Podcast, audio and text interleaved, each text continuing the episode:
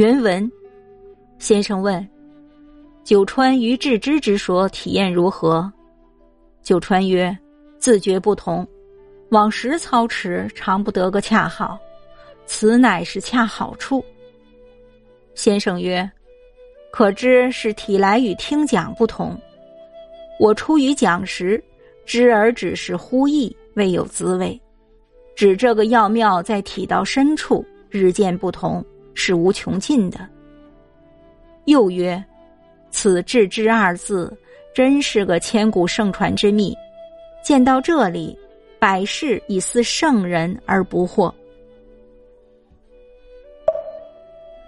译文，先生问：“九川，你是如何体验致知的观点的？”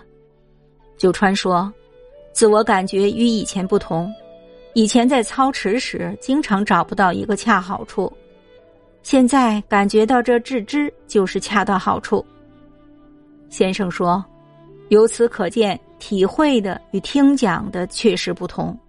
当初我给你讲时。”知道你是随随便便的，没有体会到各种滋味，就这个绝妙处再做更深的体会，每天都有新的认识，这是没有止境的。先生又说：“致知二字，的确是千古圣贤相传的秘诀。理解了致知，自能百世以似圣人而不惑。”